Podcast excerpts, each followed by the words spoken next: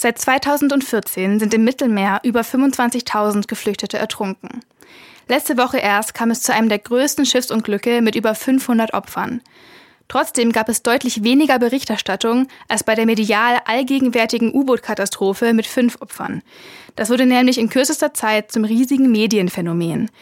Was der Crew der Titan passiert ist, ist furchtbar. Es geht hier nicht darum, das in irgendeiner Weise zu banalisieren. Aber trotzdem stellt sich die Frage, warum bekommen 500 vermisste Migrantinnen im Mittelmeer weniger mediale Aufmerksamkeit als eine kleine Gruppe millionenschwerer Tiefseetouristen? 750 Menschen waren an Bord, als das Schiff kenterte. Es gibt vermutlich über 500 Tote, 100 davon Kinder.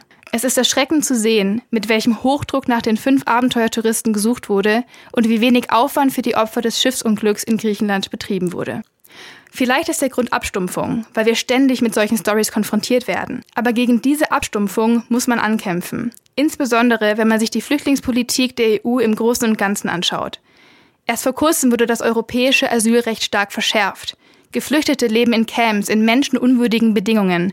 An den EU-Außengrenzen erleben sie immer wieder Pushbacks, also gewaltsames Zurückdrängen aus dem Schengen-Raum. Immer wieder verletzen Grenzschutzagenturen wie Frontex den Grundsatz der Nichtzurückweisung.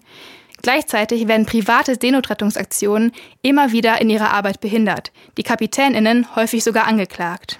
Gerade wenn man diesen Kontext im Blick hat, ist es erschreckend, wie gering das mediale Echo zur Katastrophe im Mittelmeer ausgefallen ist.